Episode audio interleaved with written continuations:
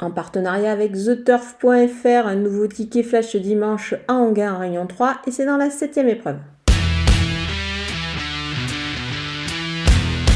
Le numéro 5, Iskana, euh, reste sur une victoire. Je pense qu'elle est capable de répéter dans ce lot ici, d'autant que bah, qu'elle est plutôt bien placée derrière la voiture avec le numéro 5. L'engagement est aussi extrêmement favorable. Elle est tout simplement à 350 euros du plafond des gains. On peut dire c'est quasiment parfait ici pour elle.